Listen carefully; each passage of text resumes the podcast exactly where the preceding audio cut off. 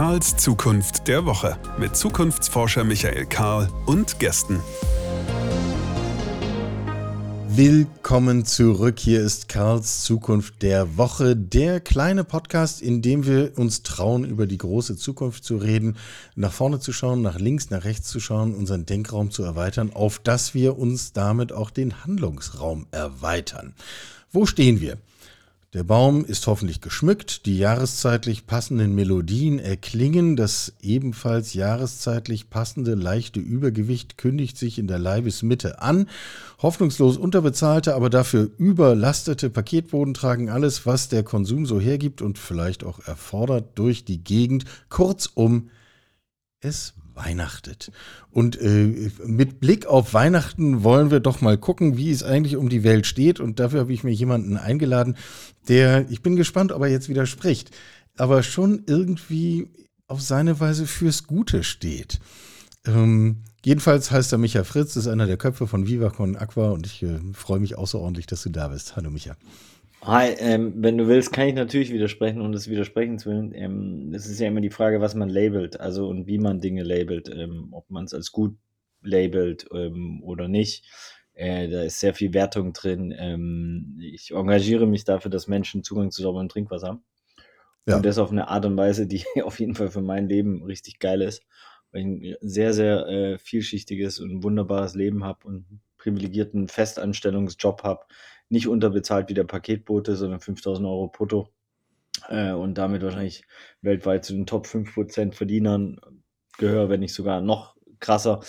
Also der Luxus trieft aus mir heraus und ähm, deswegen äh, ist es immer so die Frage der, der Perspektive, ob das wirklich eine fürs Gute oder einfach für ein selber eigenes Leben und so weiter. Ich äh, will da immer nur reinkrätschen, weil im anderen Fall packen einen die Leute auch immer so, ja, und du opferst dich auf für, für so, und genau das versuchen wir zu verändern. Wir äh, versuchen nämlich soziales Engagement strukturell zu ermöglichen und nicht über Scham und Aufopfern und äh, etc. Ja, und äh, darüber reden wir dann vielleicht gleich noch ähm, wie das eigentlich genau geht und wie man das dann eigentlich auch macht und äh, wie sich das anfühlt und wie man das dann auch noch erfolgreich macht. Äh, schon da äh, müssen wir vielleicht sogar eine Verknüpfung herstellen, weil nicht jeder irgendwie Engagement und Soziales mit Erfolg irgendwie zusammenbringt. Wir haben ja Zeit, wir können das ja alles bereden. Ähm, Erstmal vorweg, wenn wir so vor, den, vor dem Tannenbaum in unserem Geiste sitzen, ähm, Hast du eigentlich das Gefühl, wir leben in einer heilen Welt, wie wir uns das so um diese Jahreszeit immer vorspiegeln? Oder leben wir eigentlich nicht in einer heilen Welt? Auch das ist, glaube ich, eine absolute Frage der Perspektive, der Kosmos, äh, der Bubbles und so weiter ähm, und auch der äh, News, äh, sowohl fake als auch real, als auch dazwischen, was man sich so ähm, jeden Tag reinzieht und welche Perspektivenvielfalt man da zulässt. Ähm, nein, wir leben in keiner heilen Welt. Es gibt Genitalverstümmelung. Und ich fange mit dem brutalsten Thema, das ich fast mit kenne, an. Ja. Ähm, und, und damit ist der Hammer gesetzt. So, nein, das ist keine heile Welt, in der es Genitalverstümmelung gibt. Ähm, deswegen, nein, auf, auf jeden Fall nicht. Äh, also, es ist immer die Frage, ähm, wie wir unser Leben so, glaube ich, äh, tagtäglich ähm, leben, welche, welche Menschen in unserem Umfeld es äh, mitprägen, welche strukturellen Voraussetzungen es, es hat, ne, wie privilegiert wir dann wirklich sind. Ähm, und dann kann es für viele Menschen ein sehr heiles oder sage ich mal, ja, so ohne so, sage ich mal, strukturelle brutale Herausforderungen. Trotzdem kommt da natürlich so Themen wie Gesundheit, Liebe und was weiß ich, alles Mögliche dazu. Ähm, aber wenn ich äh, so durch meine Welt laufe, dann habe ich auf jeden Fall Menschen. Ich habe heute mit einer Freundin, die ist im Bundestag für Menschenrechtsbeauftragte zuständig, länger telefoniert. Der ihr Leben ist abgefuckt, weil die sich den ganzen Tag mit Iran ähm, äh, rumschlagen muss ähm, und anderen Themen. Und es ist von morgens bis abends, äh, äh, wo Menschenrechte äh, mit Füßen getreten werden. Und es ist jetzt nicht nur im Iran so, sondern einfach in ihrem ganzen Job. Also es ist auch so ein bisschen jobmäßig. Weißt du, mein Vater war Pathologe. Mhm. Der hat halt sehr viele Menschen im, ja, unter Krankheitsbedingungen oder sogar auf dem, auf dem, hier, äh, wie sagt man, auf dem Kühlschranktisch, wie sagt man, auf dem Seziertisch, danke. Ja. Äh, auf dem Seziertisch gesehen. Ähm, und da holst du dir natürlich auch einen anderen Input rein, wie wenn du jetzt so ein eher fröhliches Leben mit der ganzen Kunst, Kultur, Musik und so weiter, wie ich das habe. Also deswegen ist es sehr viel ähm, davon abhängig aus meiner Sicht. Ja. Nun habe ich meinen Lebensweg mal damit begonnen, also meinen professionellen, dass ich Theologie studiert habe. Insofern könnte ich jetzt eine ganze Menge noch über Weihnachten erzählen, mache ich nicht. Mhm. Aber nur einen, einen Punkt nehmen wir vielleicht noch auf. Also wenn man es denn positiv beschreiben würde, dann ist Weihnachten ja so eine Art Symbol für, wir können Hoffnung haben, auch wenn die Welt drumherum uns eigentlich dafür gar keinen Anlass gibt. Ähm, ja, das weiß ich auch nicht, weil das ist ja auch, ähm, da muss man sich ja auch die Statistiken ganz genau angucken. Äh, für, ähm, schlechte äh, Nachrichten haben zehnmal höheren Absolut. Reproduktionswert. Das heißt, äh, der Fokus von schlechten Nachrichten ist viel höher. Ähm, das ist alles mittlerweile natürlich auch ein Business, wenn man sich die Medien anguckt. Es geht um Clickbaits. Es geht darum, wie kann ich äh, quasi eine Headline so machen. Also die großen Medienhäuser pro probieren die Headline aus nach drei, vier Sekunden durch Klicks wechseln sie sie und adaptieren sie. Das ist also eine wirklich, und da, da passiert ja ein fundamentaler Unterschied, wie du eine ähm, Überschrift eben Headlines. Ähm, von daher glaube ich, auch da müssen wir genau hingucken. Es sind sehr viele Dinge, auch ähm, gehen in eine richtige Richtung wenn man allein sich unser Problem anguckt, als wir angefangen haben vor 16 Jahren, hatten 1,2 Milliarden Menschen keinen Zugang zu sauberem Trinkwasser. Jetzt haben 560 Millionen Menschen keinen Zugang zu sauberem Trinkwasser. Es geht in die richtige Richtung. Nicht das allein das Ergebnis eurer Arbeit, aber. Nein, nein, nein, Entschuldigung, nein, nein, um Gottes Willen, das wollte ich nicht darstellen, ähm, ähm, sondern um das Problem, um das ja. wir uns mitkümmern. Ähm, wir haben mit maximal 3,6 Millionen Menschen da einen ganz kleinen Teil dazu beigetragen. Nein, aber es geht in die richtige Richtung und ich glaube, das geht in vielen Bereichen so in die richtige Richtung. Ähm, oft hat man, glaube ich, durch die Medien ein verzerrtes Bild. Ähm, und ich weiß nicht, ob die Welt jetzt schlechter dran ist wie äh, in den äh, 40er Jahren unter einem Adolf Hitler. Äh, oder ich bin mir ziemlich sicher, dass die Welt da sogar sich weiterentwickelt hat, dass da weniger Menschen gerade im Krieg sterben. Trotzdem haben wir mehr Refugees wie jemals auf der Flucht. Also deswegen, ich, ich bin da auch kein Profi. Ähm, nur ich glaube, dass wir müssen aufpassen, dass wir nicht eben in diese Schwarz-Weiß und gut-böse die ganze Zeit abtauchen und sagen, es ist alles so schlimm geworden und so weiter. Weil dann sehen wir nämlich die, die, die lauter Geilheit vor den Problemen nicht. Ja. Worauf ich hinaus wollte, war so ein bisschen das Wort Hoffnung. Also wie wichtig ist es für dich und für euer ganzes Projekt, an die Möglichkeit des Guten zu glauben? Weißt du, wie ich meine? Ja, also gute Frage, habe ich vielleicht noch nie so richtig darüber nachgedacht. Ich glaube, am Ende darf das ja jede Person selber entscheiden. Ähm, so und ähm, ich habe vor allem Hoffnung, wenn ich mir die junge Generation angucke. Also ich bin 83er Jahrgang, ich bin 39, bin also im Mittelalter sozusagen. Also wenn man jetzt sich äh, deutschen äh, äh, äh Mann anguckt, dann wird er irgendwas über 87, äh, wahrscheinlich meiner Generation, ja, was ja auch ein Geschenk schon mal ist, ja. was vielen gar nicht so bewusst ist. Ne? Ich war in, in äh, Uganda vor 2013 äh, bei einer Goldmine. Damals war dort die Lebenserwartung wegen dem Quecksilber natürlich auch 37. Also da wäre ich jetzt schon. Da bist schon drüber, bist schon in der Extra-Runde.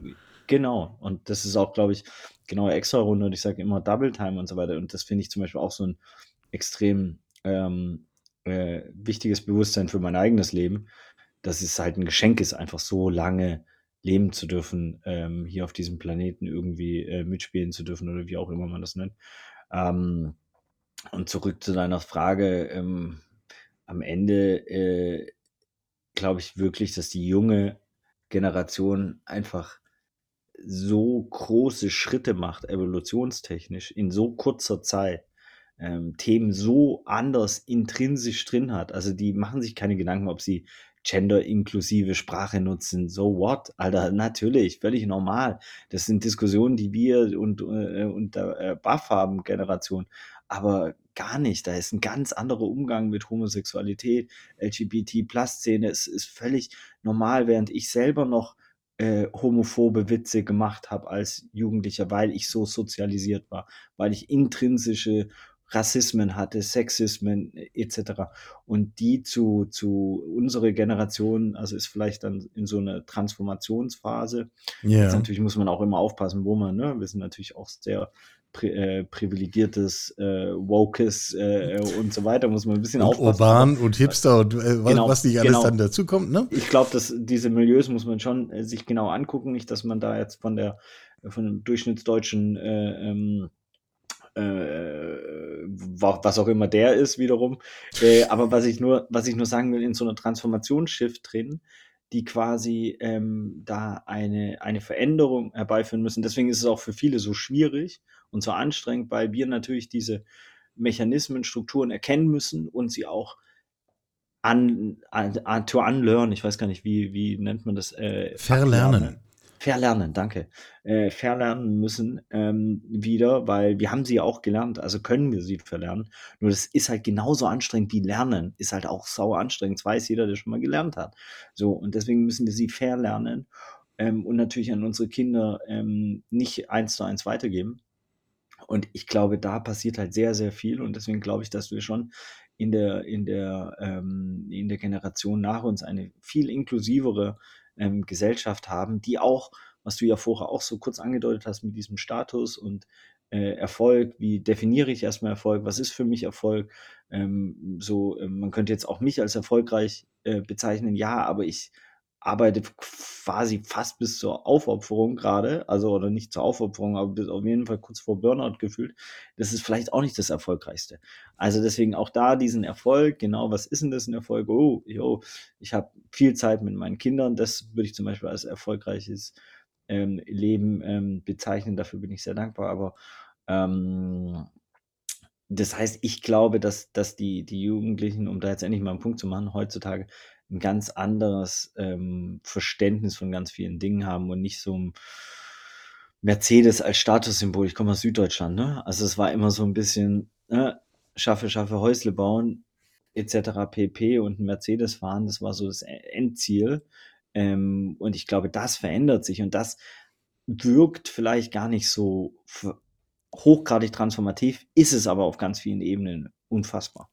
Ja, und wenn du das so schilderst, also ich hätte überhaupt gar keine Schwierigkeiten. Wir, wir haben ja am Anfang von guten Nachrichten und schlechten und, und heile Welt oder nicht gesprochen. Ähm, ich hätte jetzt keine Schwierigkeiten, da einen Strich drunter zu ziehen und zu sagen, gut, dann sind wir offensichtlich auf einem viel besseren Weg, als wir das so üblicherweise wahrnehmen und auch üblicherweise so reflektieren und schon gar medial reflektieren. Wenn ich mir anschaue, die Diskussion rund um zum Beispiel den Aufstand der letzten Generation, ist ja eine der Diskussionslinien, die mir immer wieder auffällt, weil ich, weil ich gar nicht so richtig weiß, wo das eigentlich herkommt, dass ähm, alte weiße Männer, sagt der alte weiße Mann hier, aber äh, sich irgendwie hinstellen und sagen, ihr müsstet doch viel positiver sein. Ihr dürft doch nicht immer nur hier so von Weltuntergang reden. Aber ich denke, also vielleicht mal miteinander reden würde vielleicht schon, also wäre wär mal so ein erster Schritt dazu, dass man versteht, wovon eigentlich die Rede ist. Also wie, wie guckst du auf die, so eine Bewegung? Ist, kommt dir das auch so vor, als wäre das eher abgrenzen und negativ und ist es vorbei? Oder ist das im Grunde auch genau Teil von dem, was du gerade beschrieben hast? Also eines der, der, der, der also der, es, auch da gibt es ganz viele Perspektiven, ne? Und es ist jetzt Logisch, wir vereinfachen die ganze Zeit, ist ja klar. genau. Ich möchte es trotzdem kurz einmal kontextualisieren und das ist jetzt nur meine persönliche Meinung. Hm? Ist Leg mir das auf hier so offizielle- ein, auf so ein Hotkey, dann kann ich das immer wieder einspielen. Ja, keine, keine, keine äh, Viva Con Unternehmensansage äh, äh, oder so. Da, dafür bin ich zum Glück auch nicht verantwortlich, wäre ich auch der absolut falscheste. Ähm, also zwei Sachen. Erstens glaube ich, dass der alte weiße Mann nicht dafür verantwortlich sein kann, ähm, anderen zu sagen, wie sie auf Dinge schauen sollen. Weil das, da fängt schon mal an, glaube ich, bei der Diskussion. Das wäre genauso andersrum, wenn die Jugendkultur dem alten weißen Mann erzählen würde, wie er auf Dinge zu schauen hat. Der alte weiße Mann hat unfassbar viel gesehen, hat eine große Weisheit etc.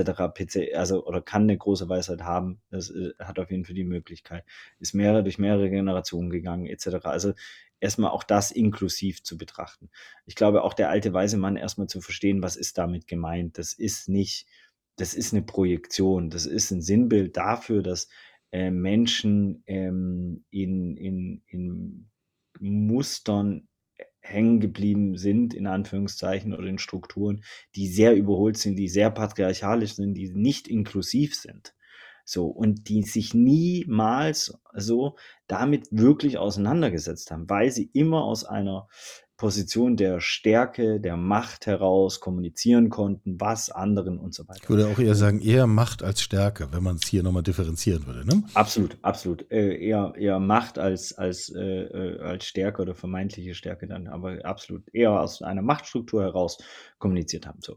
Und das äh, wird äh, äh, nicht mehr akzeptiert, einfach so von ganz vielen ähm, Personen, Gruppierungen äh, von marginalisierten Personen, von mehrfach äh, diskriminierten Personen etc. pp. So, das glaube ich ist die eine Perspektive. Die andere Perspektive ist, what the fuck, Alter, wir reden. Also wenn die Wissenschaft richtig ist, ich bin so weit weg von Wissenschaft, ja, ich habe 26 Semester Geschichte und Anglistik studiert, um es dann scheinfrei abzubrechen. Also keinen akademischen Abschluss. Ich kann da nicht mitreden. Trotzdem glaube ich an das, was alle Wissenschaftler sich darauf committed haben, dass es einen Klimawandel gibt.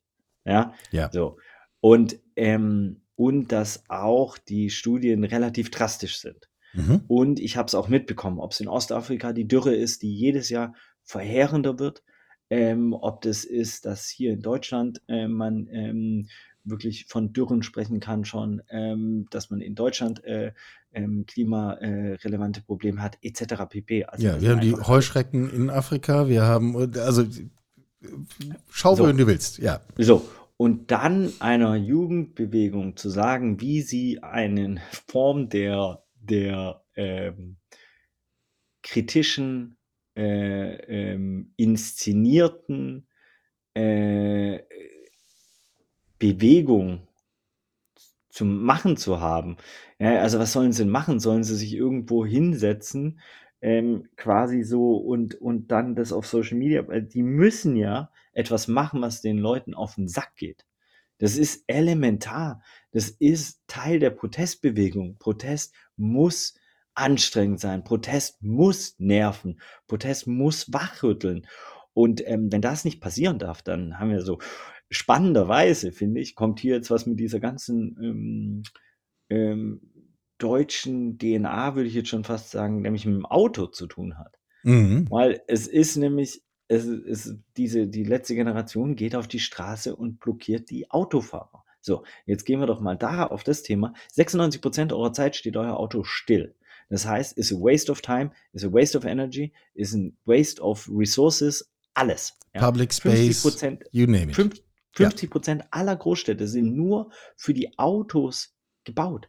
Wir hätten so lebenswerte, geile Städte, durch die ich mit meinen Kindern flamieren könnte. Ja, mehrere Großstädte gehen langsam in diesen Trend wieder rein, schmeißen die Autos peu à peu, aber das ist ein, ein unfassbarer Aufwand, weil wir die Strukturen nämlich genauso gebaut haben.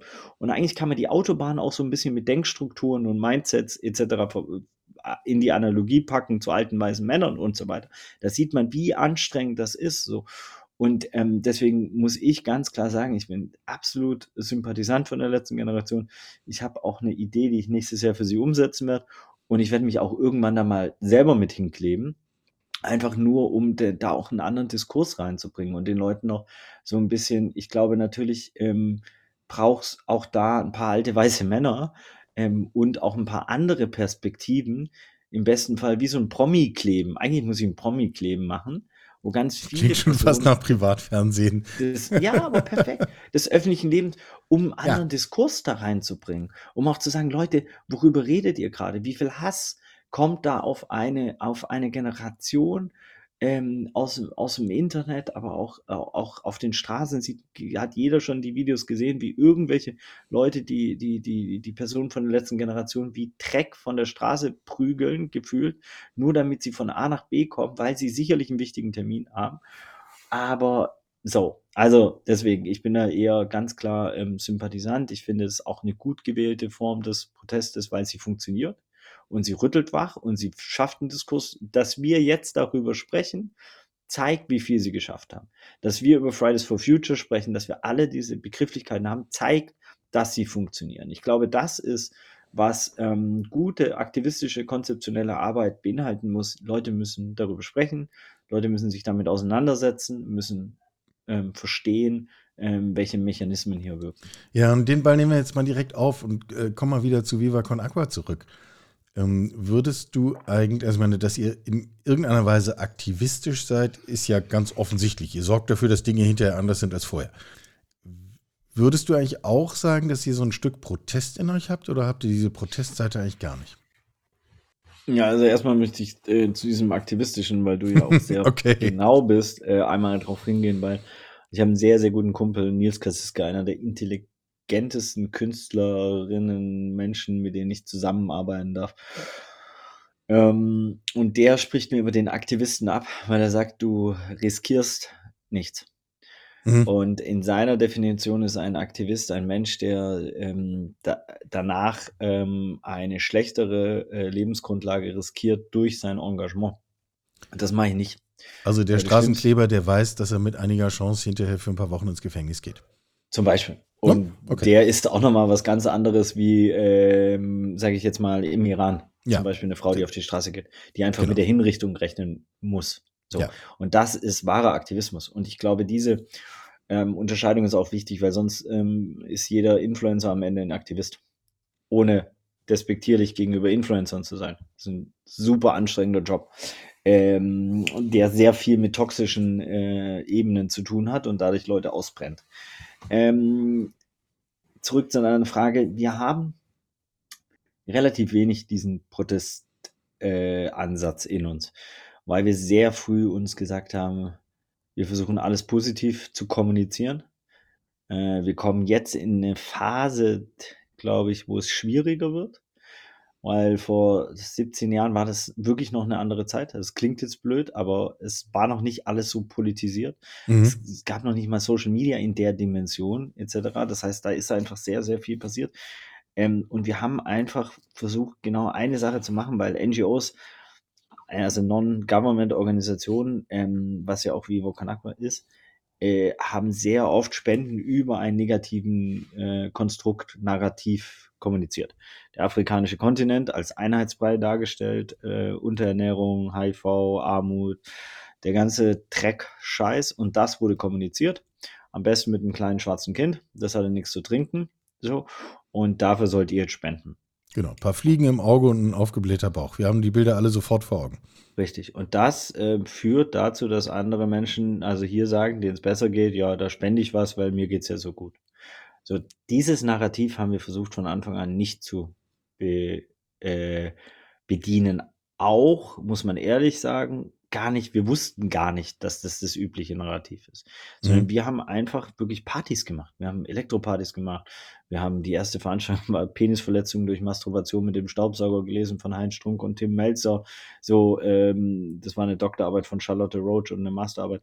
Ähm, das heißt, wir haben ganz anderen, eher, eher einen freudvollen, ähm, aktivistischen Ansatz gewählt, ohne zu wissen, ähm, dass es auch Sinn macht, ohne zu wissen, welche Narrative sonst über den afrikanischen Kontinent erzählt wird, ohne zu wissen, welche, wie, warum es so wichtig ist, dass man eben auch andere Perspektiven zeigt, dass man zeigt, ey, Google, Facebook fliegen alle auf den afrikanischen Kontinent, um die Entwicklerinnen von jetzt zu bekommen. Nollywood äh, äh explodiert, ja.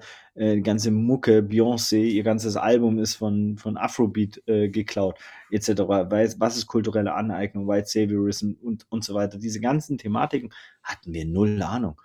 Also gar nicht. So, deswegen haben wir auch ganz viele Fehler gemacht. Wir hatten halt das Glück, dass wir sehr viel Feedback bekommen haben. Also so, und ja, Feedback ist ein Geschenk. Feedback kann aber auch ein richtiges Arschloch sein, wenn es falsch verpackt ist.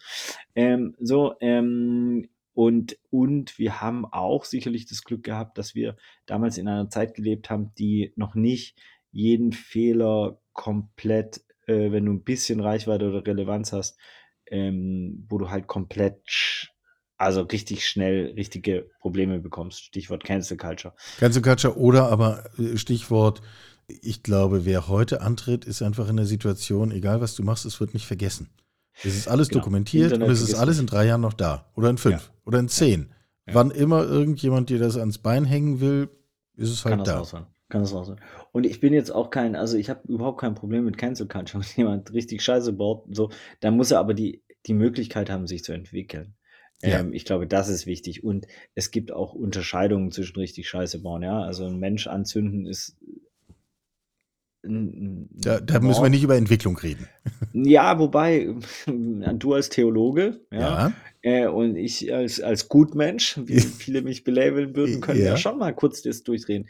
Auch diese Person, die einen angezündet hat, hat das Recht, auf eine Entwicklung zu gehen und zu verstehen, dass das nicht gut war. So, jetzt mal sehr äh, so. Innerhalb von 15 Jahren wahrscheinlich, der Rechtsstaat in Deutschland würde dem wahrscheinlich 15 Jahre Mord geben.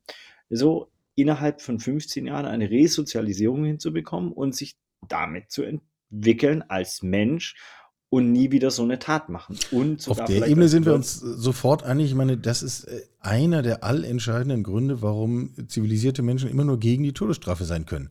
Weil die Todesstrafe genau das negiert. Genau, absolut. Und deswegen finde ich das sogar interessant, sich genau so ein rapides Beispiel zu nehmen, weil wenn jetzt man sich anguckt, zum Beispiel wer in Deutschland schon weggecancelt wurde oder wer auch nicht, ähm, dann ist es schon so, dass das nicht passiert ist. Also wir reden nicht von einem Brandanschlag, wir reden nicht von so. Und selbst da gibt es ja eigentlich, ich sage jetzt mal bewusst das Wort eigentlich, gibt es die Option einer Entwicklung und einer gesellschaftlichen Resozialisierung.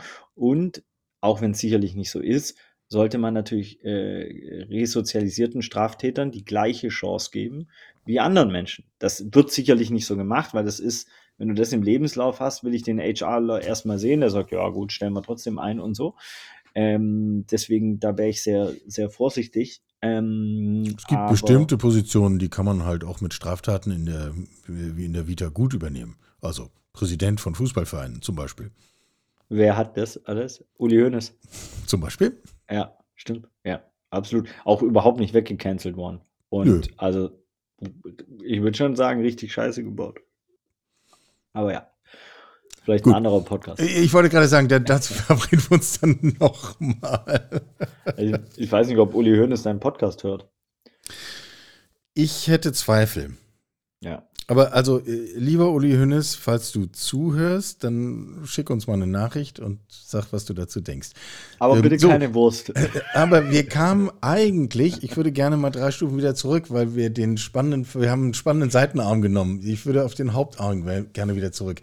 Wir kamen eigentlich daher, dass du gesagt hast, am Anfang haben wir Sachen gemacht, die waren A, anders, ohne dass wir es gemerkt haben. Und B, ja, da war Licht, aber da war auch Schatten. Und zum Glück hatten wir die Möglichkeit, uns zu entwickeln und, und zu lernen und, und dann zu gucken, was eigentlich, was eigentlich das ist, was uns ausmacht. Wie würdest du das eigentlich, äh, das meine ich ganz ernsthaft die Frage, wie würdest du das eigentlich zusammenfassen und sagen, was unter den tausend Dingen, die ihr macht, was ist das, was euch wirklich ausmacht am Ende? ähm, strukturelles, simples, sexy so, äh, soziales Engagement. Also strukturell, weil alles, was wir gemacht haben, was wirklich erfolgreich ist, ob es die Pfandbecher ist, ob es das eigene Wasser ist, ob es das Mhm. Kunstfest im Stadion des FC St. Pauli ist, ob es unser eigenes Klopapier ist, ob es unser Musiklabel ist, ob es jetzt unser in Zukunft Villa Viva Hotelprojekt ist, sind alles strukturelle Angebote, Mhm. die wir ähm, äh, entwickelt haben, teilweise über fünf Also Jahre. strukturell im Sinne von, das ist nicht einfach nur in deinem Kopf und nur weil du es machst, gibt's das, sondern das gibt's auch jenseits von dir und das, da entsteht etwas, was auf Dauer angelegt ist. Ja, und es ist Teil der, der äh, Strukturen und damit des Business. Mhm. Also unser Wasser kann jeder kaufen. Das Ja. kann jeder kaufen. Wenn er es nicht kaufen kann, dann kann er dorthin gehen, wo die Struktur ist und sagen, bitte kaufen Sie das, damit ich es kaufen kann, weil der Kunde ist König. So, also es ist Teil der, der Marktstrukturen.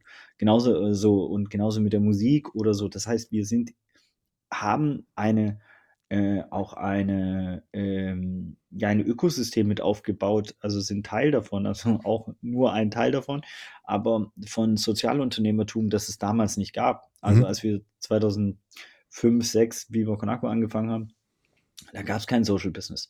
Da gab es kein Sozialunternehmertum, kein Purpose Economy etc. pp. Wir waren eins der ersten Social Businesses mit dem Wasser. Es gab noch ein Charity, ein Lemonade und dann fing irgendwann Einhorn später an und so weiter. Das sind jetzt die bekannteren vielleicht Cases. Aber ähm, jetzt poppt eins nach dem anderen hoch. So, und äh, auch das gibt mir wiederum Hoffnung. Und das meine ich mit strukturell. Mhm. Mit simpel meine ich, dass das, das Pfandbecher für sauberes Trinkwasser. Bam. Clouseau lässt sich auf der Bühne abwerfen oder ist im Schlauchboot oder Antje Schumacher oder wer auch immer. Wir haben f- auf, äh, auf 400 Musikfestivals, etlichen Tourneen über eine Million Pfandbecher äh, vor Corona gesammelt. Sehr, sehr äh, strukturell und sehr, sehr simpel. Wasser für Wasser, Klopapier für Toiletten ähm, und so weiter. Ähm, das heißt, sehr, sehr einfache Cases, die, die auch natürlich so runtergebrochen, also die sind natürlich nicht so einfach, aber wir haben sie so einfach den Leuten offeriert. Wenn du genauer hinschaust, ist es ja alles ein bisschen komplizierter. Dann ist da Ja gut, aber das ist euer Job. Genau, genau. So im Prinzip sind wir ja sowas wie, ähm, du gehst in, in, in, in Zirkus und ich bin halt der Clown, der dir irgendwas vortanzt, ähm, damit du dich engagierst, so eine geile Zeit hast dabei und dass du nicht an die Probleme denkst, das jetzt klassisch destruktiv afrikanisches Bild, Einheitsbrei ähm, von, von dem Kontinent, sondern dass du eine geile Zeit hast und nebenher weißt, okay, da wird was Sinnvolles gemacht. Ähm, und das ist das dritte, sexy, das Ding, Charity war halt, ich bin, immer noch kein Fan von den Begriffen im deutschen Kontext, im amerikanischen ist was ganz anderes und im Mhm. anglosächsischen, aber im, im deutschen, ähm, weil das hat für mich immer das Charity-Dinner und das Charity-Dinner kostet 80.000 und bringt 100.000 und dann machst du 20.000 plus. So. Und äh, das ist manchmal sogar mit nicht diesem Plus, sondern eher Minus. Aber egal, das ist eine andere Baustelle. Ähm, aber das sexy, also 80 Prozent aller Spenden kommen von über 60, 70-Jährigen. Ja, Auch bei in euch. Deutschland. Nee, bei den NGOs Okay. im Normalfall. Und das ist jetzt nicht der Inbegriff von cool, sexy, bla bla bla. Auch wenn ich weiß, dass 60, 70-Jährige sexy sein können, dass die cool sein können und whatever. Warum ich das aber äh, aufführe, ist, dass die Jugendbewegung war gar nicht Teil dieser, dieser, dieser Möglichkeit, sich sozial zu engagieren. Denen wurde kein Angebot ausgesprochen, weil sie kein Geld haben. Aber das ist der einzige Grund. Wenn wir uns jetzt aber Fridays for Future, letzte Generation, über die wir schon gesprochen haben, oder auch ähm, französische Revolution, also in die Geschichte sogar Mhm. zurückgehen, die Mhm. großen Bewegungen, Umstürze, äh, so kamen immer von der Jugendbewegung natürlich oder von sehr, sehr jungen Menschen, was ja völlig ich schau wieder in den Iran, haben wir jetzt schon x-fach erwähnt. Auch das ist eine extrem junge Bewegung. Absolut, absolut. Und deswegen glaube ich, dass diese, das, und das meine ich mit diesem Label sexy, deswegen wollte ich da nur so ein bisschen reingehen, dass, dass du verstehst, was mein, mein, mein Punkt da ist, oder auch die Leute da, die jetzt dir zuhören, uns zuhören, ist, dass, dass einfach diese, das so zu, zu offerieren, eben auch mit Kunst, mit Musik, mit Schabernack, mit Sport, mit Testimonials, Talents etc., dass die Leute, das, eigentlich ist es eher eine Agenturleistung und die wird bezahlt und wir äh, haben uns halt dazu entschieden, nicht Porsche zu fahren, sondern halt einfach, äh, dass andere Menschen Zugang zu sauberem Trinkwasser haben. Und Ja. Äh, Wenn ich uns jetzt zuhören würde und es würde mich auf den Schlag motivieren und sagen, es mag jetzt schon ein paar geben, aber ich sehe mein Thema, was weiß ich, äh, bestimmte Aspekte von Gesundheit oder Bildung oder Vernetzung oder you name it. Ähm, Und ich würde was ähnliches starten wollen. Wo fange ich an? Scheißegal, just, äh, just do it. Also einfach anfangen. Es gibt kein richtig, es gibt gibt kein falsch. Es gibt, es gibt auch nicht diesen Masterplan. Es gibt kein, ähm, du kannst sicher einen sehr, sehr guten Plan haben und trotzdem wird er auch nicht eintreffen. Ähm, und, und, und Pläne gibt es bestimmt tausend geile Kalendersprüche, sind dafür da, Punkt, Punkt, Punkt und so Mhm, weiter. mhm, mhm. Ey, du musst anfangen und du musst, du musst auf jeden Fall leidenschaftlich sein und du, egal wer kommt und sagt, das geht nicht, ähm, den nimm ihn in den Arm und sag, äh, danke für dein Feedback und denk dir den Teil und mach weiter. Also so, ähm, das kommen natürlich ganz viele. So, und es kommen auch ähm, ganz viele, die neidisch sein werden oder whatever oder Terroristen im anderen organisationsentwicklungstechnischen Sinne oder, oder ähm, so, du wirst über deine eigenen Grenzen jederzeit hinauswachsen müssen. Also als Gründer, Gründerin, das ähm, klingt immer total geil und wenn du dir das auch jetzt anguckst in dieser ganzen LinkedIn-Bubble und, und so, dann sind ja die Gründer die Rockstars von, von morgen oder von jetzt schon und so weiter. Mhm. Aber du sitzt halt auch ähm, da und hast die Verantwortung. Du sitzt halt auch da und machst dir diesen ganzen, den ganzen Kopfkino So, ähm, du, du, du, also so. Deswegen, ich glaube eher die Frage, was ich eher vielleicht ein Tipp, nimm dich nicht so wichtig von Anfang an. Also zieh so viel Demut wie möglich rein bei der Gründung und bau das System so Open Source und so divers wie möglich. Bau dich nicht als Schnittstelle so in alles rein. So, das dazu tendieren Gründer ganz gerne, glaube ich, oder Gründerinnen, habe ich so das Gefühl, dass sie sich quasi so, so wie unab, äh, nicht unantastbar, sondern unabdingbar machen. Und ich glaube, das gleich von Anfang an zu ändern und wirklich zu sagen, nimm die Leute mit, erzähle ihnen nicht, was du machst, sondern warum und wie und, ähm, und, und investiere sehr, sehr viel Zeit in die interne Kommunikation und nicht so viel in die externe. Das machen sehr, sehr viele. Ist aber logisch, weil du musst rausgehen, du musst das Unternehmen promoten, du musst die ganze Zeit und so weiter. Aber bau dir ein geiles Team. Weil am Ende so und beteilige die sauber. Am besten transparent, safe, alles Gleiche. Also deswegen bin ich ein Riesenfan von der Purpose Economy, wo du einfach sagst, ey, das Unternehmen gehört allen.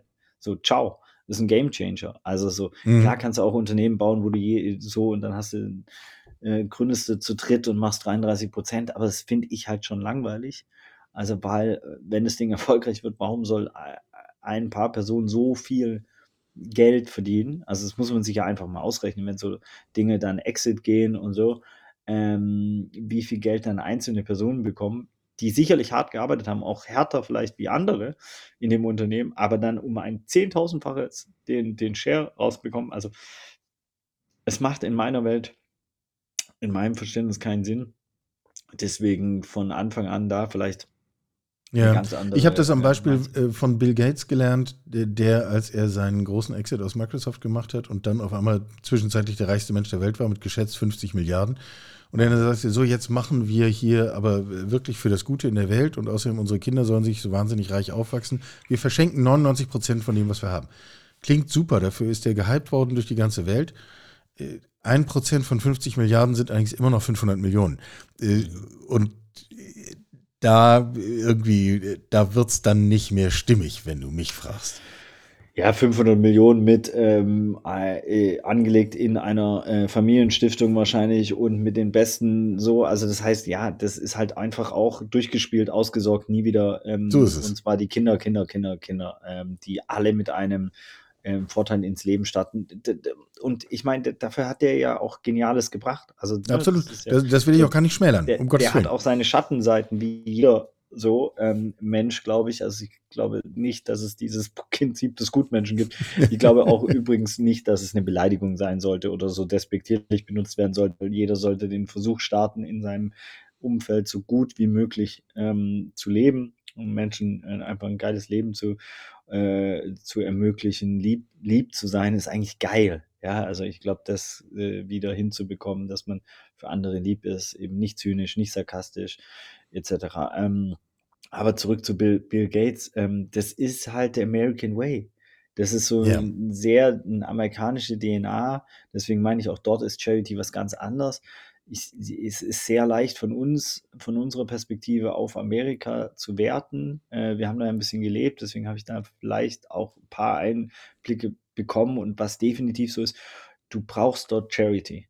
Dort ja. ohne Charity geht da gar nichts, weil der Staat nicht diese Verantwortung übernimmt. Es ist kein anderes Netz vorhanden. Du hast kein anderes Netz. Wenn du auf die Fresse fällst in Amerika, fliegst du fundamental auf die Fresse. So, und dann hast du gar keine Chance und dann gibt es gar kein Netz. So, und das in einem der reichsten Länder, das ist schon absurd und an Brutalität nicht zu über. So, und dann hast du natürlich dort die gleichen Mechanismen von äh, ja, Rassismen, äh, Sexismen etc., die komplett durch die Gesellschaft gezogen werden, ja, und wenn du mal in LA oder in New York warst, denk nicht, dass du in Amerika warst, weil das ist halt, das ist die Speerspitze äh, aber geh, geh nach Michigan, geh nach äh, South Dakota und Co. Ähm, und dann siehst du allein, was mit den Native Americans passiert ist. Ne? Also wenn man sich das anschaut, die immer noch in Reservoirs leben, die ähm, teilweise also unter absurdesten ähm, Rechtslagen dort leben, die äh, den der Alkoholismus ähm, reingeprügelt wurde. Also wow, da kriege ich Gänsehaut, wenn ich wenn ich daran nur denke. Und und wir verehren immer noch einen Entdecker Kolumbus, ähm, Wir nennen ihn der, immer noch Entdecker. Ähm, ja, da geht es ja dann schon Vergewaltiger, Genozid, Hurensohn und äh, Diktator und irgendein besoffener Seemann, der falsch abgebogen ist. und, und, und dann wirklich ein, ein Gräueltaten über dieses, diese, äh, diese Nationen äh, oder, oder Nationen waren es ja gar nicht. Das waren ja gar keine Nationen, das waren einfach äh, Native Americans, Ureinwohner. Das ist jetzt der dritte Podcast, zu dem wir uns da nochmal verabreden müssen. Ähm, aber äh, also ich, ich würde tatsächlich aber gerne nochmal versuchen, so eine kleine globale Perspektive aufzunehmen. Folgenden Gedanken haben wir an dieser Stelle, äh, also sprich in diesem Podcast, vor, vor wenigen Wochen erst äh, gehört und diskutiert. Wolfgang Kramer, sehr respektierter äh, Klimaforscher, Geograf, einer der Autoren von den Weltklimaberichten, mhm. ähm, der sehr deutlich sagte, eines der Probleme, mit denen wir wirklich massiv zu tun haben, ist die globale Ungleichheit. Ja. Und solange wir die nicht in den Griff bekommen, haben wir eigentlich als, als Menschheit, so wie wir jetzt gerade dastehen, kaum eine, eine Grundlage, auf der wir annehmen könnten, irgendwie auf Dauer zu überleben. Und dann habe ich gedacht, okay, das sagte der so im Vorbeigehen. Also Moment, hast du das wirklich so formulieren wollen, was du gerade gesagt hast? Ja, und das wäre auch, wenn, so wie er das überblickt, das ist eigentlich allgemein anerkannter Stand der Wissenschaft. Ist ja mal eine Aussage. Wie erlebst du das? Also ich meine, wir, wir haben so viel jetzt gesprochen, ja auch schon über unsere Privilegien und wie schwer das ist, überhaupt eigene Privilegien überhaupt erstmal wahrzunehmen, anzuerkennen und geschweige denn irgendwie konstruktiv damit umzugehen. Kriegen wir da irgendwie einen Griff dran? Also, ich muss da immer, ähm, ich kommuniziere meine Privilegien sehr oft, kriege da auch mittlerweile schon oft auf den Sack von Freunden, sagen, ja, wir wissen es, äh, es wird nicht besser dadurch und so weiter. Ich hatte halt das Glück, wirklich sehr viel reisen zu dürfen in den letzten 17 Jahren. Ich war in vielleicht 20 afrikanischen Ländern, äh, ein paar asiatischen Ländern, südamerikanischen, Amerika ähm, und so weiter. Und ich habe einfach sehr, sehr viel Ungleichheit gesehen. Und ich habe vor allem sehr, sehr viel Ungleichheit im Spiegel, also im Spiegel quasi gesehen, ne? Also weil ich einfach schon krass. Wie es von der einen und von der anderen Seite aussieht, ne? Dasselbe Verhältnis. Genau, und einfach sehr, ich bin halt einfach sehr mit dem goldenen Löffel, weißt du? So, mein Vater war Arzt, ey, mir hat es noch nie an irgendwas gefehlt. Wir waren jetzt auch nicht super rich. Der hat dann seine 8000 D-Mark damals verdient und dann ist er irgendwann Chefarzt geworden und dann waren es halt vielleicht 15 oder so, whatever, ne? Aber das ist natürlich schon richtig viel Geld und trotzdem kenne ich mittlerweile Leute, die lachen darüber. Ja, also so, ne, weil du, Geld verändert sich ja auch. In der, Klar. ist ja irgendwann, Klar. Geld ist so irrelevant rein theoretisch, wenn du es genau nimmst und trotzdem ist es halt das, in dem wir alles bemessen ähm, und in dem früher der komplette Status, wie viel du verdienst, irgendwie bist du wert und, und, und so weiter. Aber das heißt, ich habe so krass viel Ungleichheit gesehen und auch gefühlt dadurch und habe dadurch auch, wie Obelix vielleicht, so ein, so ein, so ein, so ein Topf, wo ich mich immer deswegen engagiere allein, weil ich weiß, also ich habe jetzt zwei wunderbare, süße Kinder. Und wenn ich die sehe, wie die, wie die aufwachsen dürfen, dann, dann sehe ich die ganze Zeit natürlich auch Kinder, die ich auf Projektreisen gesehen habe, die selber ihr Wasser holen müssen, die, die einen kleinen Kanister tragen müssen, schon im, im Alter von meinem Sohn, der 17 Monate oder so ist. Ja, also das ist deswegen, ja, die Ungleichheit ist elementar und existenziell. Und die Ungleichheit ist auch, die ist wie so eine Basis, auf der alle anderen Probleme dann on top kommen. Weil wenn du natürlich, äh, wenn es dir relativ gut geht, dann ist auch klar, Klimakrise ist auch für die Deutschen dann ein Problem, wenn es vor die Haustür kommt. Aber ist halt ein ganz anderes Problem. Weil wir haben danach, nach so einer, also wenn jetzt eine Dürre in Ostafrika ist, dann sterben die Menschen, weil irgendwann die Ziegen sterben und dann sterben die Menschen. Das ist eine relativ lineare Entwicklung. Wenn wir sowas haben, dann sterben wir nicht gleich. Also klar, bei so einer Flutkatastrophe werden 160 Menschen und ey, furchtbar, werden, werden ihr Leben verlieren, weil sie in, zur falschen Zeit von den Wassermassen etc. Aber wir reden jetzt über 160 Menschen im Vergleich zu in äh, Äthiopien gerade 10 Millionen, die vom von dieser Dürre ähm, äh, gefährdet sind, wirklich äh, so an, an Hunger und, und, und, und eben existenziellen Bedrohungen. So, also es sind einfach, die Dimensionen sind einfach so krass unterschiedlich. Und das meine ich mit, dass das halt alles on top kommt, weil die Ungleichheit ist da und dann ist halt jedes Problem on top. Weißt du, wenn wir, und das ist mir halt auch erst in den letzten Jahren so krass bewusst geworden, deswegen kommuniziere ich es auch überkommuniziere ich so Dinge, wie Privilegien ist.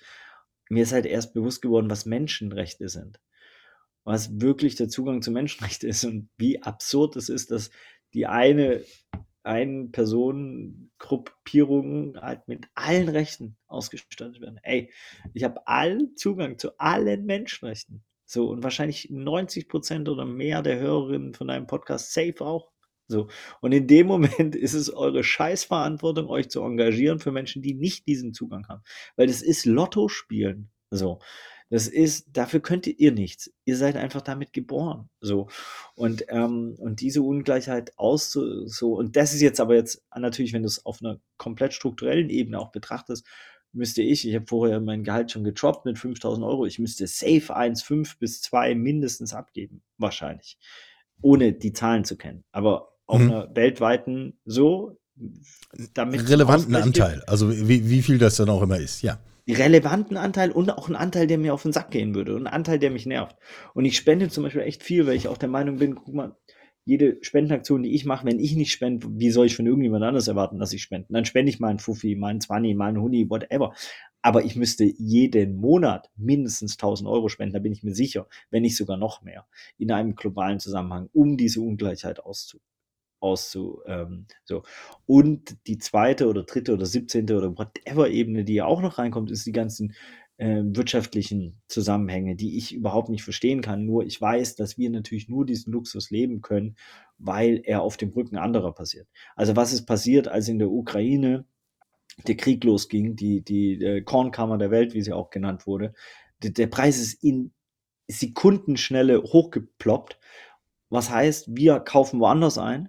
So, was heißt es? In Ostafrika verrecken die Leute. So, ja. und diese Zusammenhänge, ja, so weil Ostafrika natürlich auch äh, Getreide ohne Ende anbaut, etc. Ne? Das heißt, ähm, und dann das verkauft wurde, anstatt es natürlich der eigenen Bevölkerung zur Verfügung gestellt wird, beziehungsweise die eigene Bevölkerung sich den Scheiß nicht leisten kann.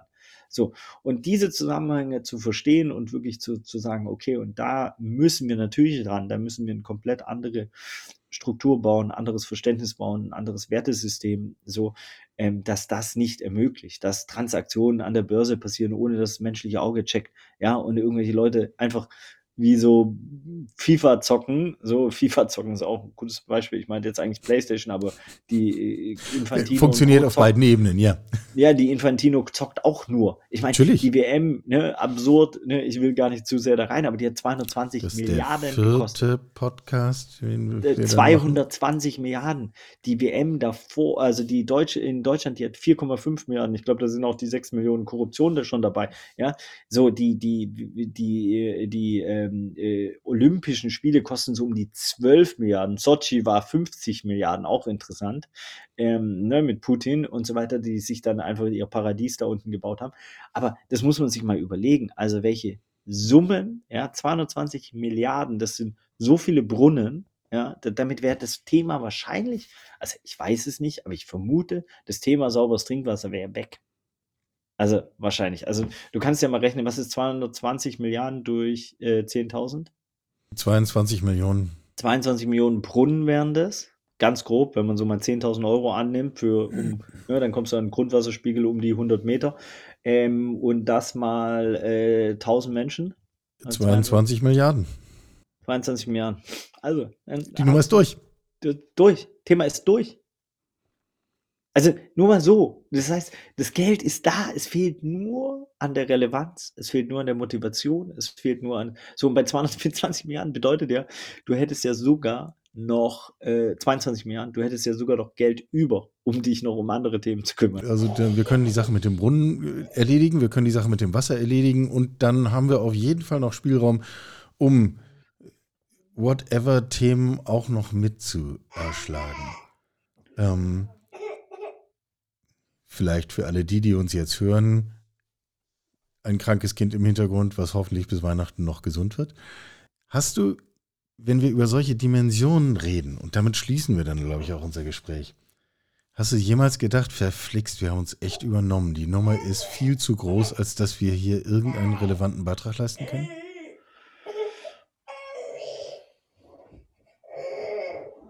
Das ist interessant, weil die, die Frage eher anders äh, Ähm, bin jetzt auch ein bisschen irritiert, äh, weil sie natürlich gerade aufgewacht ist und wir nur dieses Zimmer haben. Äh, deswegen geht es jetzt gerade nur so. Aber es, damit so. muss, müssen wir alle äh, Beste Genesungswünsche. Danke. Ich glaube, um die Frage zu beantworten, ist, es fordert halt von uns ab, so groß wie möglich zu denken und so verrückt wie möglich zu denken und so größenwahnsinnig wie möglich zu denken, damit wir eben diesem Thema auch ansatzweise gerecht werden könnten. So. Und es hilft halt nicht nur, sich die kleinen ähm, Kooperationen oder Spendenaktionen einfallen zu lassen, die einen Euro bringen, sondern wir müssen halt Hotels bauen. Wir müssen aber auch nicht eins bauen, sondern eine soziale Hotelkette. So, und es muss halt ähm, diesen innerhalb dieses sehr toxischen kapitalistischen neoliberalen Systems brauchen wir halt die sozialste Form dessen und müssen halt mit den gleichen Mechanismen spielen ähm, und so weiter. Und das ist natürlich eine Überforderung, weil wenn du natürlich so viel ähm, soziale Ungleichheit schon gesehen hast, dann ist es sehr schwierig, an Tische zu gehen, wo soziale Ungleichheit am Tisch schon auf einem Level sitzt, sozusagen, und dann mit dieses Spiel mitspielen, ist sehr, sehr schwierig, weil irgendwann ist man dann auch nicht authentisch. Also du kannst nicht im Billionärsclub abhängen. Ähm, so und, ähm, und in Wirklichkeit natürlich ähm, schon der Meinung sein, dass, ähm, dass das ungerecht verteilt ist. So. Ähm, weil dann wirst du manchen Billionären natürlich auch nicht oder Milliardären dann äh, nicht gerecht äh, so und du wirst vor allem von ihnen auch nicht sie für soziales Engagement begeistern können. Und das ist aber ein sehr schmaler Grad und sehr schwieriger Grad und so. Und deswegen glaube ich, dass es halt da strukturelle Lösungen äh, äh, so geben muss und wahrscheinlich muss ja müssen halt Milliardäre gekappt werden. Also es muss halt irgendwo eine Höchstgrenze geben und alles drüber muss halt sozial, ja. Und die ist halt dann bei, was weiß ich, 50 Millionen, 100 Millionen, dann kannst du ja auch niemals ausgeben, wenn du clever bist. Ähm, oder da muss ja nicht mal so clever sein. Ja. Aber es ist, aber auch das ist schon wieder ein schmaler Grad, weil auch das, ne, ich bin ja auch nicht so ein Freund von Reglements und so weiter und so weiter. Es muss einfach, ich glaube, wir als Menschheit müssen auch auf ein anderes Mindset-Level kommen, ähm, damit wir gar nicht dieses Bedürfnis dafür haben, ja, äh, so reich zu werden, so, sondern eben auch da den, äh, des, Sta des Status äh, zu verändern ähm, und, und, und, und die Narrative zu verändern. Also, weil ich glaube, vieles von dem, was wir immer noch in uns drin haben, was wir erzählen, was wir weitergeben, was wir äh, in Konzepten, so ist halt echt noch überholter Bullshit, ja. Also so 1870 äh, von Bismarck ist unser Bildungssystem. Jo, der hat Soldaten gebraucht, die Linie in der Dings. Und ja, natürlich wurde an dem Bildungssystem rumgedoktert und so weiter. Trotzdem ist der Kern von dem, wo es herkommt, ist, hey, da ist einer da vorne und der erzählt dir was. So, und ähm, die anderen machen es nach so. Jetzt sehr linear und sehr 1-0-Welt. Äh, das ähnliche, also ne, das heißt, viele dieser Denkmuster, auch wirtschaftlich gesehen oder auch gesellschaftlich oder ähm, auch von den Moralvorstellungen, Werten etc., ist halt von Teilen der Industrialisierung noch, wo es um ganz andere Sachen geht. Also ich habe auch immer wieder Diskussionen über natürlich dann Kindererziehung und so weiter. Und wenn es dann heißt, meine Eltern mir das auch öfters gesagt, ja, Kind muss man auch mal schreien lassen. Ja, das kommt aber aus der Nazi-Zeit, dass die Frauen damals in die Fabriken konnten. Ja, und sorry, ich will nicht mein Kind schreien lassen. Ja, es war jetzt auch, als sie geschrien hat, war meine Frau natürlich, ist dann irgendwann gekommen. Ähm, so, ähm, das heißt, das will ich nicht. Also so, das heißt auch da wirklich zu gucken, woher kommen diese Narrative, woher kommen diese Denkmuster und welche brauche ich auch, also genauso mit seinen eigenen Grundannahmen. Ne? Also mein Vater zum Beispiel, ähm, ich liebe ihn für alles, was er für mich gemacht hat, aber der war halt der Meinung, dass man Arbeit halt nicht Spaß machen kann.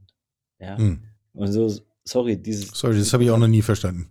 Genau, und diese Grundannahme brauche ich halt nicht, weil ich habe halt super viel Spaß. Ich liebe meine Arbeit, deswegen spreche ich auch noch mit dir. Das ist Teil meiner Arbeit. Das ist äh, so, ich lerne jemanden kennen, so, ich, vielleicht werden sich irgendwelche Leute aktiv, egal ob es für Bio Con Agua oder gegen Genitalverstümmelung oder für ein Klima ist oder whatever, so, aber finden das vielleicht so ihr Leben zu, zu wählen und, und, und so, soziopolitischen Mehrwert. Ich glaube ja auch, es macht keinen Sinn, irgendwas zu gründen im 21. Jahrhundert, das keinen soziopolitischen Mehrwert hat, also gesellschaftlich irgendwas zurückgibt, ja, ins Gemeinwohl.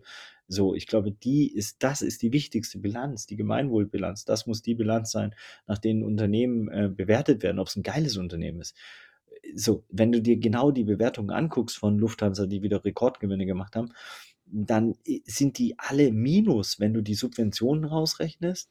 So, und wenn du den ökologischen Schaden anricht, äh, reinrechnest, den sie haben für die Gesellschaft, für die, so, dann sind die bei minus 180 Prozent, die wird es überhaupt nicht geben. Das Angebot ist falsch, das Narrativ, das wir erzählen, ist falsch.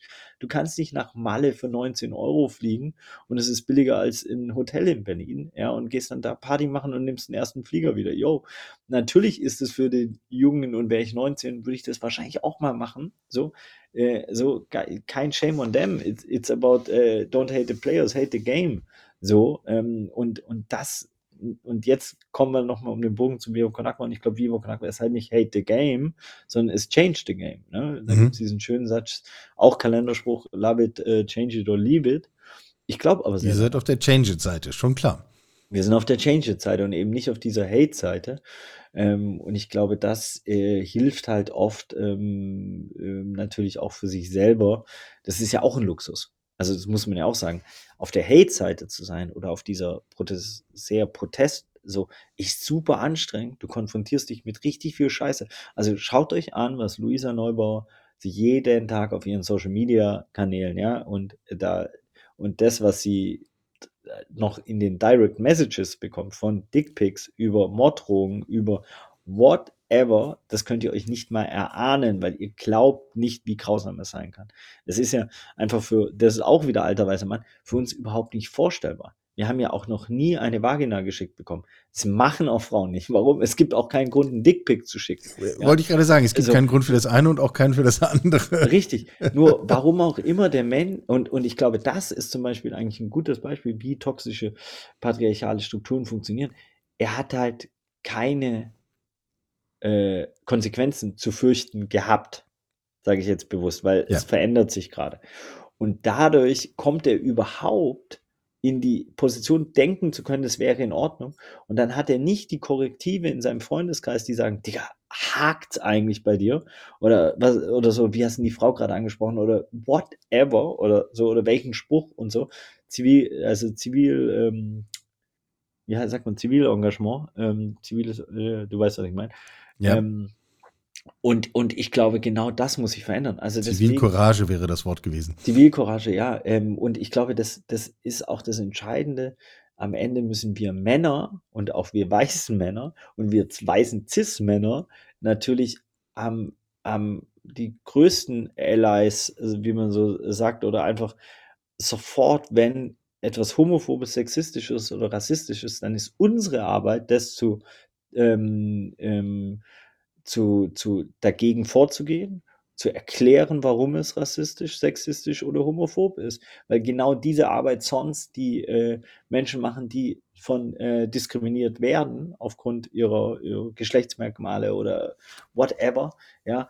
Und ähm, ihre glaube, wahrgenommenen ist, Rolle, ihre Hautfarbe, ja. ihre ja. Genau. Und ich glaube, das ist entscheidend. Also, dass wirklich, dass wir anfangen, die Arbeit zu machen ähm, und, ähm, und da äh, jederzeit einschreiten und aber eben auch das Verständnis haben. Und ich glaube, das habe ich zum Beispiel nach George Floyd, ähm, äh, nachdem der umgebracht wurde, also äh, von der Polizei, haben wir einen Livestream mit einem äh, Roger Reckless, Autor, geiler Typ, äh, Rapper ähm, von Deichkind, ähm, gestartet jeden Montag. Und er hat mich eigentlich geteacht zu genau diesen Themen, Rassismus, Sexismus, Homophobie. Und wir haben die, die, die Communities mitgenommen, so dass sie diese Lernerfahrung, ohne diese Lernerfahrung über ein Jahr wäre ich nicht in der Situation, Mehrfachdiskriminierung zu erkennen, etc. Das heißt, das ist richtig viel Arbeit. Wenn ihr die nicht leistet, könnt ihr das nicht erklären. Ihr könnt gar nicht einschreien. Ihr könnt kein Zivil, ähm, wie hast du gerade gesagt? Zivil Zivilcourage. Zivilcourage an den Tag legen, weil ihr es gar nicht seht ihr seht den Rassismus gar nicht, weil er so versteckt zum Teil ist in Strukturen. Ah ja, das darf man ja wohl noch sagen. Nein, darfst du nicht. So, und es ist auch nicht die, das Ende deiner Freiheit, weil alles andere darfst du sagen, aber wenn es rassistisch, sexistisch und homophob ist, dann halt nicht, weil es andere Menschen verletzt, die schon Jahrhunderte verletzt wurden aufgrund dieser Merkmale oder Diskriminierungsvorteile. So, jetzt muss ich aufpassen, sonst rede ich mich in Rage. okay, Rage ist dann der, wenn ich richtig gezählt habe, inzwischen fünfte weitere Podcast, den wir dann irgendwann mal zusammen aufnehmen. Aber äh, für heute binden wir den Sack zu, denn im Grunde mit dem, was du gerade geschildert hast, zu sagen, wir, wir kommen auf eine Ebene, wo wir auch andere Dinge wichtig nehmen müssen und anderen Dingen Raum geben müssen, die eben von alleine den Raum nicht kriegen. Da schließt sich der Kreis zu Weihnachten. Denn ja. das kann genau das Symbol Weihnachten, äh, zumindest ist es da anschlussfähig. Praktische Frage, was sind deine liebsten Weihnachtslieder, die du mit deinen Kindern singst? Ich wollte gerade echt anfangen, Stille Nacht, Heilige Nacht zu singen. Ähm, ich bin ganz schlecht im Singen. Ähm, ja, keine Sorge, wir singen jetzt nicht. Nee, und auch im Texte mir merken. Ähm, ich bin froh, dass, dass meine Kinder sehr musikalisch schon jetzt sind, ähm, aber das bin ich nicht. Nee, ich, boah, ich bin nicht so ein Weihnachtstyp, wirklich. Mir geht es relativ peripher am, am Hintern vorbei. Ich finde es geil, dass ich viele Freunde und Familie und so weiter sehe. Ähm, aber ich bin da echt ganz, ganz, ganz, ganz weit weg, weil ähm, ich verstehe voll viel, warum das auch schön ist für Kinder und so weiter, aber ich bin auch bei Weihnachtsgeschenken, ey, ganz ehrlich, ich schenke fast niemandem was und wenn, dann ist es irgendwas mit Spende. Also, weil, sorry, aber wir haben alle alles. Ich brauche selber kein einziges Geschenk. Ähm, und so, und ähm, ich bin da echt kom komplett raus aus diesem Game, ähm, weil. Und jetzt kommt, also, weil die, die, ja, ich glaube, weil es mir versaut worden ist. Also weißt du, weil der Deckmantel des, äh, des Kommerz oder, oder der auch, wenn du dir auch die NGO-Szene anguckst, weißt du, 40, 50 Prozent unserer Spenden machen wir in dem Weihnachtsmonat. Weil dann die Leute, was? Checken Besinnlichkeit, what the fuck, was ist kaputt mit euch? Ja, das ist genauso, wenn die Leute immer spenden, wenn ein, ein Tsunami ist. Sie spenden aber nicht vor der Dürre. Man weiß, dass jetzt eine Dürre kommt in Ostafrika hey, yo, das kann ich dir sagen, zwischen März und Mai verrecken dort Leute. So. Ähm, und jetzt muss ich Schluss machen, wenn meine Tochter äh, wieder. Es war mir eine Ehre, Michael. Ähm, ich gehe zu meiner Tochter, ne? Ich danke dir. Alles Gute. Danke. Ciao. Frohe Weihnachten, stille Nacht. Sie hörten Karls Zukunft der Woche, ein Podcast aus dem Karl Institute for Human Future.